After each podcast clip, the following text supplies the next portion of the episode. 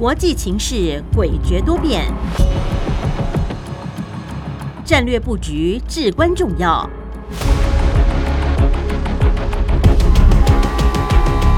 关心台海局势发展，请听汉声电台《国际战略风云录》。曾福生带您拓展国际视野，掌握先机。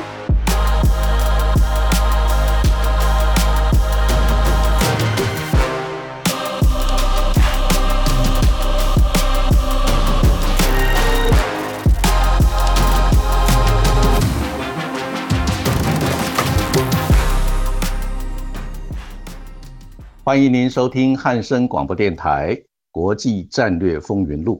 我是曾富生，在空中为您服务。最近一周以来，中共与美国先后公布了2023年的国防预算草案，以及2024财政年度的国防预算草案。啊，那由于国防预算的金额以及主要的支出项目还有内容。可以反映出一个国家的国防政策的优先的方向，以及国防实力的内涵。所以呢，这个是一个值得我们深入分析研究的一个课题啊。那在三月五号，大陆的国务院前总理李克强他特别指出，那中共今年的军事战略方针是边斗争、边备战、边建设。要全面的加强练兵备战啊！那今年中国大陆的国防预算支出是两千三百亿美元左右啊，那相较于二零二二年的已经成长了百分之七点二，那占整个大陆经济 GDP 的啊百分之一点五啊。那我们中华民国在二零二三年的国防预算的金额是一千一百七十亿美元。那占我们啊中华民国啊国民生产毛额的百分之二点四啊。那在三月九号，那美国白宫他就公布了二零二四财政年度的预算草案，整个美国联邦政府的预算草案是总金额高达六点八兆美元。那其中有关国防预算草案的部分是八千四百二十亿美元。那高于去年的八千一百六十亿美元。那拜登政府在这一份预算书的摘要里面，他特别的指出，中共是美国唯一一个既有重塑国际秩序意图，也有经济、外交、军事和科技能量来达成目标的竞争对手。所以啊，拜登政府除了提高国防预算来对付中国大陆之外，还为印太地区。的经济以及基础建设的投资啊，特别拨款，并且呢设置专款，在反制中共啊行为上啊，从各个面向来啊应对中国大陆对美国的挑战。那拜登政府的主管官员他特别强调，美国与中共的战略竞争广泛而且复杂，那美国必须要采取新的预算分配的方式，包括培养国内的实力。促使美国的盟国友邦团结一致。那目前美国的国会共和党跟民主两党呢竞争非常的激烈，而且对于美国联邦政府高额的赤字预算，还有整个举债上限啊是否要调高的一个看法相当的分歧啊。所以呢，那拜登政府这一份二零二四财政年度的啊政府预算草案。是不是能够顺利的通过？而这个国防预算草案也是不是能够有效的执行？那还需要经过一番折中跟协商，也值得我们持续密切的来观察。那现在就让我们共同进入节目第一个单元：国际两岸大事记。国际两岸大事记。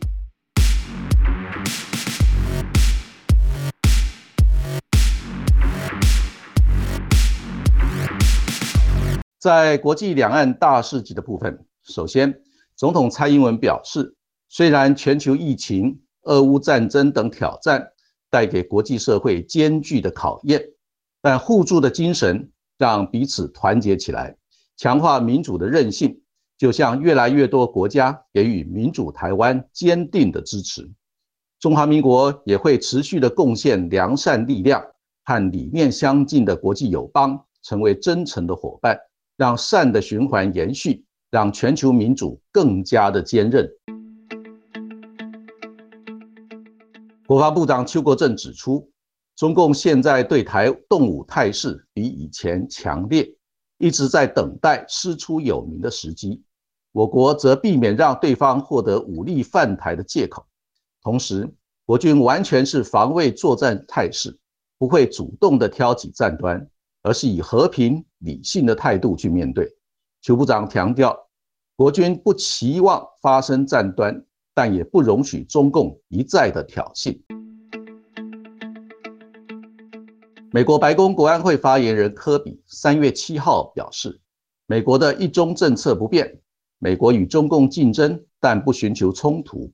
强调不希望见到台海和平现状遭到片面的改变。美国不支持台湾独立，坚决反对以武力改变台海现状。美国国务院发言人三月八号证实，蔡总统将过境美国。七年来，蔡总统曾经过境美国六次。联合国三月四日达成保护全球海洋和生物多样性协议。这项刚通过的联合国公海条约，将在二零三零年前纳入全球百分之三十海洋为保护范围，保育丰富海洋生物成长。美国、中共、欧盟和英国等的合作是达成联合国公海条约的关键。德国总理肖兹三月六号表示，如果中共向俄罗斯运交武器，必招致严重后果，呼应美国持续警告中共不得向莫斯科提供武器用于俄乌战争的立场。同时，肖兹指出，唯有俄国从乌克兰撤军，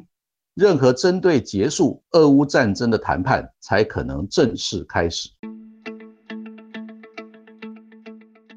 日本最新主力运载火箭三月七日从日本鹿儿岛县种子岛太空中心发射升空。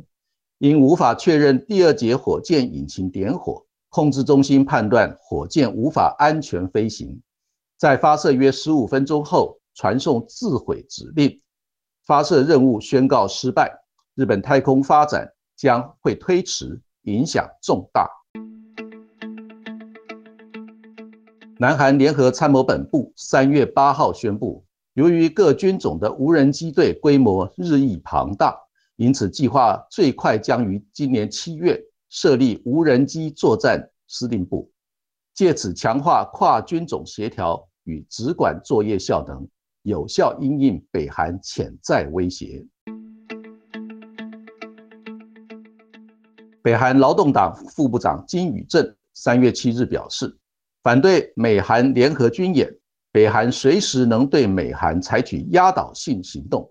美国印太总部指挥官指出，如果北韩向太平洋发射洲际弹道飞弹，将立即击落。金宇镇强调，如果美国采取拦截等军事应对行动，将被视为对北韩宣战。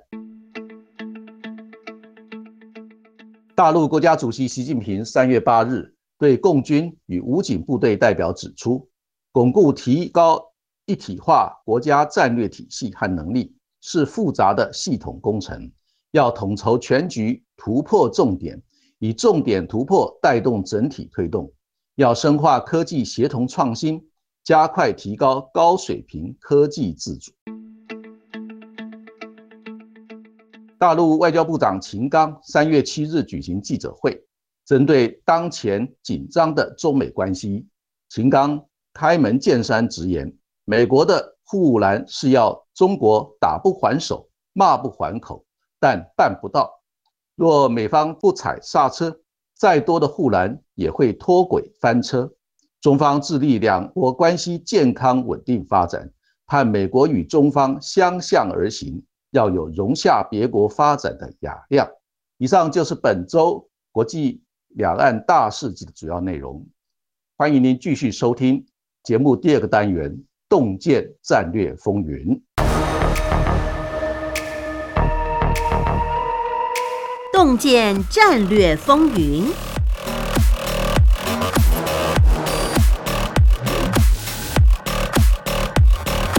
欢迎您回到汉声广播电台《国际战略风云录》，我是曾福生，在空中为您服务。在今天节目第二个单元“洞见战略风云”，我们第一个要探讨的课题是有关习近平他第三任期的新挑战。那我们很清楚的了解，那习近平打破了长期中共的一个惯例，那续任中共的总书记，还有中共中央军委会的主席。以及大陆国家主席，让他的任期呢延长了有五年的时间。但是呢，这五年的时间也将让习近平面对很多执政的新挑战啊。首先是包括在疫情三年之后的经济复苏的一个状态啊，这种复苏的状态呢，目前面临的非常多的一个挑战，尤其是内需不足，还有整个国际投资却步，以及这个出口。因为三年的停滞呢，啊，好让很多供应链都断裂的一个状况，所以让重新恢复出口的动力也面临很大的一个挑战。另外，在有关国际关系方面，那习近平现在必须要处理的重大事任务呢，就是要跟美国之间如何的维持既竞争又合作的一个结构，而不是一再的啊这个恶性的循环，让美中关系持续的紧张恶化，导致。啊，这个所有的合作关系呢，都面临停滞的一个状态啊。那再来就是有关于如何来处理有关台海地区和平稳定的一个状态。那现阶段呢，台海地区已经是成为全世界啊非常重要的一个战略要地啊。每天呢，有将近百分之五十左右的啊全球的货柜轮呢要通过台湾海峡，同时呢，啊有将近百分之八十五以上。的一个高阶的半导体晶片啊，是在台湾生产制造，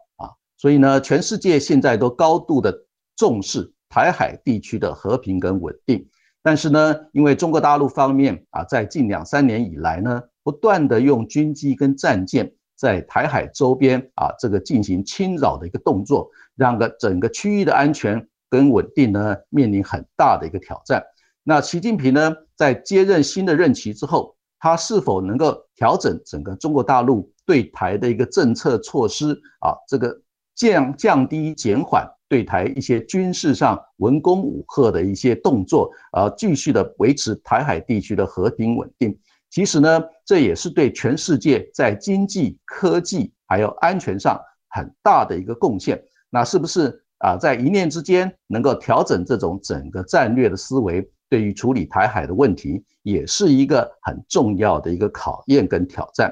那另外最重要的一个啊，对习近平啊，在执政过未来五年期间，可能会面临的一个很大的困难呢，就是因为现在习近平他是一个大权独揽的一个状态。那这种大权独揽的一个状态呢，啊，身兼中共的总书记，然后呢，中央军委会的主席，又是国家的主席。而且呢，现在中共中央政治局啊，这个七位的政治局常委，还有二十五位的一个政治局委员呢，啊，几乎都是属于习近平的部属啊，所以或者是旧事，在这种状况之下呢，会不会陷入一个啊所谓独裁者的一个两难？也就是如果有错误的政策啊发生，呃，没有人敢跟他讲真话来调整这个错误的政策。很可能会让错误的政策呢，啊，造成一发不可收拾的一个状态。所以呢，像这些挑战呢，都是啊，习近平在未来五年任期里面啊，将要面对的。那现在呢，就让我们更深度的来探讨。那习近平在接任这个啊第新的任期之后，他在中共的两会期间啊，让国务院啊进行了一个换血的一个动作。但是我们。在三月十号啊，获得这个整个啊大陆国务院的人事的一个名单之后呢，我们注意到几个特点啊。那第一个特点就是啊，这个整个这个啊这个领导的一个结构呢啊，其实重要的部门并没有做啊这个人事的一个更迭，也也就是啊采取稳健稳定的一个啊基本的人事的布局。那在这一项啊这个整个大陆国务院的一个领导的一个结构里面，首先就是他的总理李强。那李强呢是长期担任习近平的秘书，然后呢在习近平啊晋升个重要职位之后呢，李强也就跟着一个扶摇直上。那他曾经担任过啊这个上海的市委书记。同时呢，啊，他也是习近平所谓啊的一个核心的一个啊智囊人物啊，所以呢，在李强担任总理呢，另外有四个副总理，第一位是丁薛祥，他也是中共中央政治局的常委啊，那何立峰啊，另外还有就是张国清跟刘国中啊，那这几位呢啊，基本上除了是啊习近平重要的心腹之外啊，在各个领域啊，像何立峰他是负责金融跟科技。那张国清呢是负责工业跟国营企业啊，刘国中是负责工卫跟教育啊，这四位副总理呢就来啊协助啊总理李李强的一个重要的职位啊，这是一个领导结构的基础。另外我们也注意到呢，像国防部长是由李尚福来接任，那公安部长是王小洪。那王小洪也是跟习近平在福建时期任职的时候呢，就是住上下楼的一个邻居啊。那还有国务院的秘书长是吴振龙啊，另外还有一位女性的盛怡怡情啊。那他曾经担任过贵州的一个省委书记啊。另外就是外交部长秦刚，那这几位呢也同时兼任国务委员啊。还有就是有关于重要的部门，包括啊发改委呢。是由郑三杰来出任，他曾经担任过大陆中共中央国台办的副主任啊。另外还有就人民银行的行长仍然是由易纲来担任，财政部长是刘昆，还有商务部长王文涛以及国安部长陈毅新啊。那从这个结构来看的话，哇，我们注意到那整个习近平他一个新的一个执政接班的一个梯队啊，采取一个稳健经营的一个方式，那他们希望。在未来的五年，先把阵脚稳住啊！第一个就是要重新振作啊，整个中国大陆经济的结构，让整个啊非常疲弱的一个内内需，还有原来啊相当严重的一个社会问题，以及这个房地产这个整个机制失灵的一个问题呢，能够获得减缓啊。在所以从这个角度来看，那在疫后的一个经济的复苏，将是整个习近平在未来五年。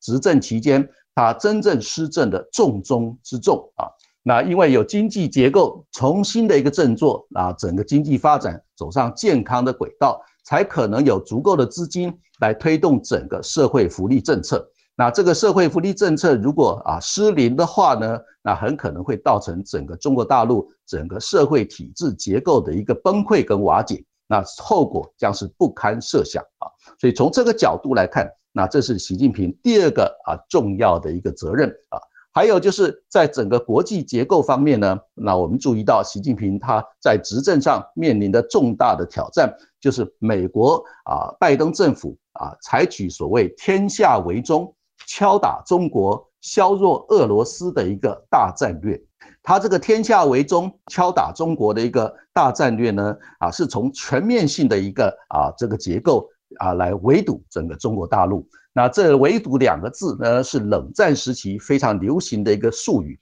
那在这一次啊，大陆两会期间，习近平做报告的时候啊，也把这个两个字重新拿出来。他批评美国呢是针对中国大陆进行啊严重的一个围堵策略。那他批评中国大陆是单边主义，也是霸权主义，而且呢采取围堵的一个对抗措施。那对于整个人类社会是一个什么？是一个负面发展的一个方向，所以他劝拜登政府呢，应该要扬弃这种围堵政策啊。但是呢，啊，现阶段拜登政府对于中国大陆所采取的所谓经贸战、科技战啊，可以说是越打越凶。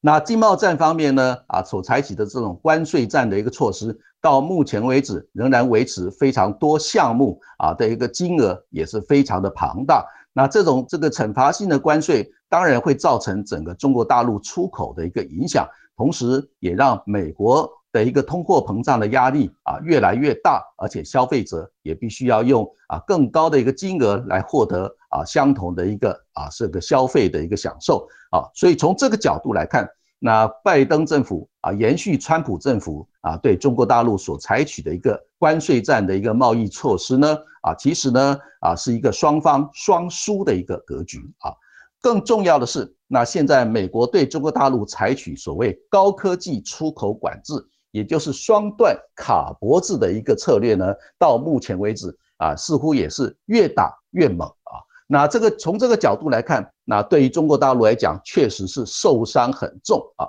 所以从习近平这一次在大陆两会期间，他公开的表示，如何来强化中国大陆在关键科技的一个自立自强，也就是关键科技的一个自主的能量，来摆脱对西方世界科技寄生的一个格局呢？是中国大陆未来啊这个施政的一个重中之重啊。那我们从一个很重要的一个啊关键的产业领域，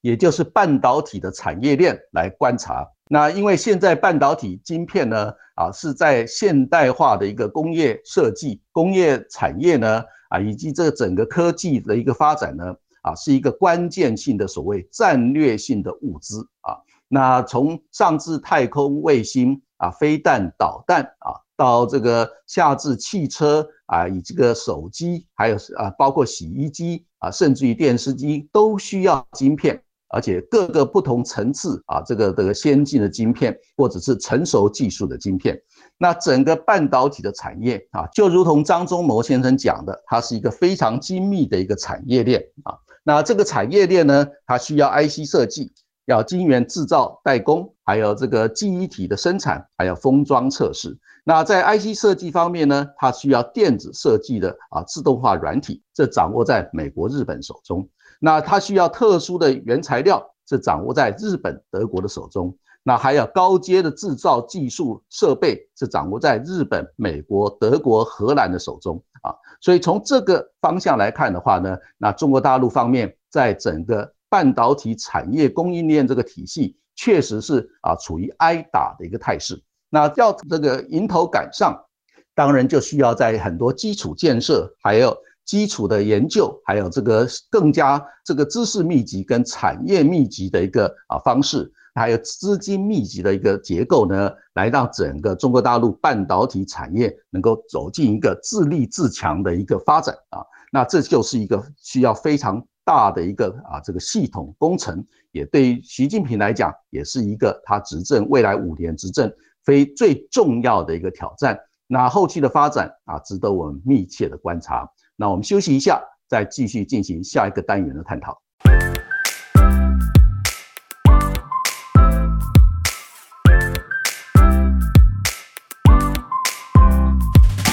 欢迎您回到汉声广播电台《国际战略风云录》。我是曾富生，在空中为您服务。在今天洞见战略风云这个单元，那第二个要探讨的课题是有关中共在中东以及南美洲的一个扩张影响力的一个态势啊。那整体来看呢，那美国跟中共之间的一个战略竞争已经越来越激烈，但是呢，中共在中东还有南美洲也积极的发展它的影响力。那我们发现，在三月十号呢，那中共啊突然宣布呢，在北京宣布，那促成了伊朗跟沙地阿拉伯之间的一个和解，而且呢，双方准备在未来两个月之间呢，就要重新恢复建立大使馆跟一些外交的一个机构啊，正式的恢复外交关系。那同时呢，我们也注意到，那美国的南方啊这个司令部呢的指挥官 Richardson。在国会啊，这这个作证的时候，他也提出了一个警告。他表示呢，那中共现在在南美洲积极的扩张势力跟影响力，而且呢，啊，在推动大型的一个建设的计划，已经开始侵蚀到美国在南美洲的一个区域的利益啊。那近来呢，那中国大陆方面，他积极的推出啊全球安全倡议，还有全球发展倡议。那他特别强调。要用和平共处、合作共赢的结构呢，来推动新的啊国际战略观啊。反面呢，就是批评认为说，美国现在它所推动的是一个单边主义，那鼓励集团对抗，甚至于是用各种优势来敲打其他国家的一个霸权主义啊。所以从这个角度来看，美中之间的一个战略竞争，在科技战、在贸易战的领域呢，啊，科技战是中共中国大陆方面现在是占了下风，而且有挨打的一个态势。但是在贸易战方面，双方可以说是双输的一个格局。啊，不过呢，那我们也注意到，中国大陆在中东地区，还有在南美洲地区，甚至于包括在非洲地区呢，啊，但是有逐渐挑战美国主导地位的一个态势。那这个发展呢，也值得我们密切的观察。首先，我们把我们的雷达目啊看到中东地区。那现在呢，现阶段，那中中共方面，它特别运用了。中东地区现在有一股叫战略自主的一个新潮流，那这所谓战略自主的新潮流呢，就是那中东地区长期是由美国主导的一个啊地区。不过呢，在最近的几年，美国因为自己本身在石油跟能源方面啊，已经能够自给自足，甚至于是啊可以出口到其他国家，所以呢，对中东地区石油的依赖已经大幅度的减少啊。那整体来看，那美国对中东的政策也采取所谓战略收缩的一个态势。那这种战略收缩的一个态势呢，啊，也让中东地区产生了权力的真空，啊，更让中东地区啊多数的国家认为说，可以采取所谓全方位的一个啊这个外交活动，一方面跟美国维持关系，另外一方面也可以拉动中国大陆。还有俄罗斯这些大的国家来中东地区啊进行投资合作啊，甚至于包括军事安全领域的合作，这也让啊中国大陆啊找到了一个空隙跟空间呢，在中东地区发展全方位的一个啊外交关系。所以呢，中国大陆在过去的几年啊，积极的跟以色列、沙地阿拉伯、伊朗啊、伊拉克啊、土耳其、埃及。等一些中东大国啊进行合作的关系，那尤其是在去年的十二月啊，习近平在啊中共二十大稳固了他的政治地位之后呢，就到中东地区访问啊，跟沙地阿拉伯签署了很多合作的项目跟协议，同时也参加了中国大陆跟阿拉伯世界的这个高峰会议，以及这中共。跟这个海湾波斯湾国家的一个高峰会议，那透过这两个结构呢，让中国大陆在中东地区的影响力也就与日俱增。尤其我们这一次注意到的，那因为中共现在是沙特阿拉伯最大的一个贸易伙伴，而且中国大陆推动的一带一路呢，那跟沙特阿拉伯的整个新的啊这个国家经济建设完全的结合在一起。让两国的关系呢啊突飞猛进啊！不过呢，现在整个沙特阿拉伯的一个国防军事安全的结构仍然是掌握在美国的手中，所以呢，让沙特阿拉伯呢在整个美中之间采取了平衡策略的一个做法啊。还有，我们也注意到，那现在那中共跟伊朗之间的关系也是越来越密切啊，而且呢，中共跟伊朗之间呢有一项。高达四千亿美元的一个二十五年的啊这个能源合作计划，所以呢，让中共呢，它可以同时在啊沙特阿拉伯跟伊朗之间呢啊这个游走自如，而且左右逢源。因为在过去的二十几年来，沙特阿拉伯跟伊朗可以说是世仇性的关系。那沙特阿拉伯是这个逊尼派啊伊斯兰教的一个头头。那伊朗呢，则是什叶派啊伊斯兰教的头头。那双方之间互相看不顺眼，在过去的二十几年来啊，一直采取敌对的一个状态。那中共能够在这两个敌对国家之间能够啊相互的游走啊，确实也有他努力的一个啊地方。那这一次他促成的沙特阿拉伯跟伊朗之间的一个大和解，而且呢，让两个国家准备在啊这个断交七年之后呢。啊，能够恢复正式的外交关系，也让全世界呢基本上都是刮目相看。那从这个角度来看，也让啊世界上很多的国家开始注意到啊，是否由透过中国大陆的一个努力跟影响力，来促成俄罗斯跟乌克兰之间的一个和解，让俄乌战争能够画下休止符。所以呢，整体来看，那现阶段因为中国大陆啊促成了在中东地区。促成的沙特阿拉伯跟伊朗这个两个世仇的一个和解，也让中共在国际政治、经济、军事、安全战略格局里面，它的地位啊再度的提升啊。那从这个角度来看的话，美中之间的战略竞争啊，未来是否会在中东地区啊更加的激烈啊，也值得我们密切的观察。再来，我们把我们的雷达目再转到这个南美洲地区。那现阶段呢啊，中共在南美洲地区的一个努力，它透过了一带一路的一个经济发展计划，跟南美洲很多的国家开始建立了密切的合作关系。那因为现阶段南美洲多数的国家啊，都是由倾向于社会主义意识形态的一个政党来执政啊，包括了巴西、墨西哥、阿根廷、秘鲁，还有这个智利啊、哥伦比亚。那这些国家呢，都是啊有倾向于社会主义啊意识形态的政党现在执政。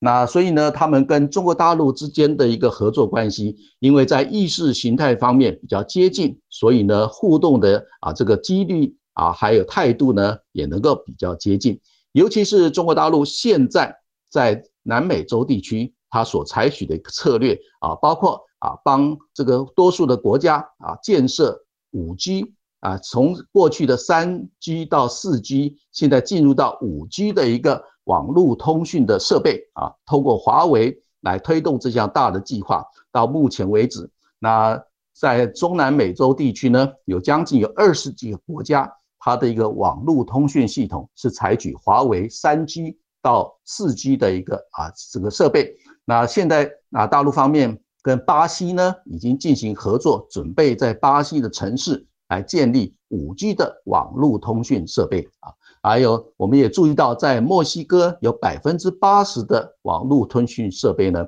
也是采取中国大陆所制造的啊。从这，所以从这个角度来看，那大陆在中南美洲的一个布局，它先透过基础建设的合作，包括啊协助建设这个网络通讯啊设备，还有帮啊新建大的一个港口，甚至于呢啊推动。啊，在阿根廷还有智利呢，啊，来建设这个太空卫星的啊这个中继站跟这个监控站啊等等的设备啊，所以从这个啊观点来看，我们发现，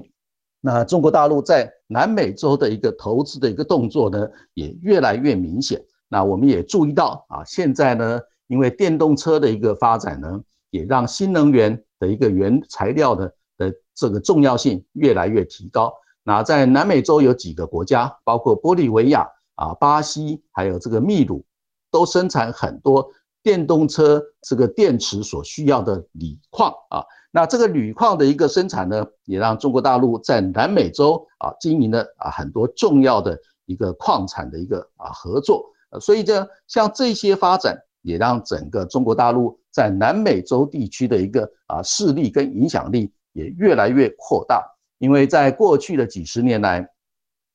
南美洲啊一直都是啊这个美国的后院，也就是在美国的势力范围跟影响之下。但是呢，在最近的几年，因为南美洲的啊多数的执政党都是由啊倾向于社会主义意识形态的政党来执政啊，当然，中国大陆在南美洲之间啊推动“一带一路”发展的建设，虽然有部分的计划呢啊失败告终。啊，因为这个执行不彰，或者是啊整个啊天灾人祸的影响啊失败告终。但是啊，就我们研究的一个了解呢，其实也有不少的计划在现在正在南美洲很多的国家啊顺利的在推动进行当中。那这一点呢，也让美国的啊南部啊这个作战司令部呢的指挥官 Richardson，她是一位女性的一个四星上将，在三月九号的一个。美国国会的听证会里面，他就特别提出了一个啊专题的报告啊，来凸显中国大陆在南美洲地区啊，不管是在经贸上，在这个基础建设上，还有整个社会政治关系的经营上，都有新的一个发展跟突破。那这项发展跟突破呢，将会影响到啊这个未来美国跟中南美洲啊南美洲地区发展势力范围。啊，会产生冲突的一个影响。那这个新的一个态势呢，也值得我们密切的观察。所以整体来看呢，啊，现阶段啊，整个啊中国大陆在啊这个第三世界国家，包括中东、包括南美啊，还有甚至于包括非洲啊，那这些国家呢，都积极的在发展跟美国竞争的一个新的结构。那最近啊，北京方面促成了啊沙地阿拉伯跟这个伊朗之间的一个大和解啊，让全世界。就是陷入俄乌战争的一个啊这个僵持局面啊这个苦思不得其解的一个啊这个状态之下呢啊突然觉得说是否可以啊来鼓励中国大陆啊因为有促成沙地阿拉伯跟伊朗之间大和解的成功，是不是也能够借重中国大陆啊来促成俄罗斯跟乌克兰之间和解，来让整个。啊，残酷的俄乌战争画下休止符，也让中国大陆在对整个人类社会呢做出正面的一个贡献啊。那我们也是希望啊，这方面朝这个方向来发展，让整个人类社会呢能够在疫情之后能够重新的什么和解共生、休养生息，那摆脱战争的阴霾，让大家重新恢复一个啊和平共处，然后大家和平发展。和平稳定发展的一个新的结构。那以上呢，就是本周汉声广播电台国际战略风云录的主要内容。谢谢您的收听，我们下个礼拜空中再见，晚安。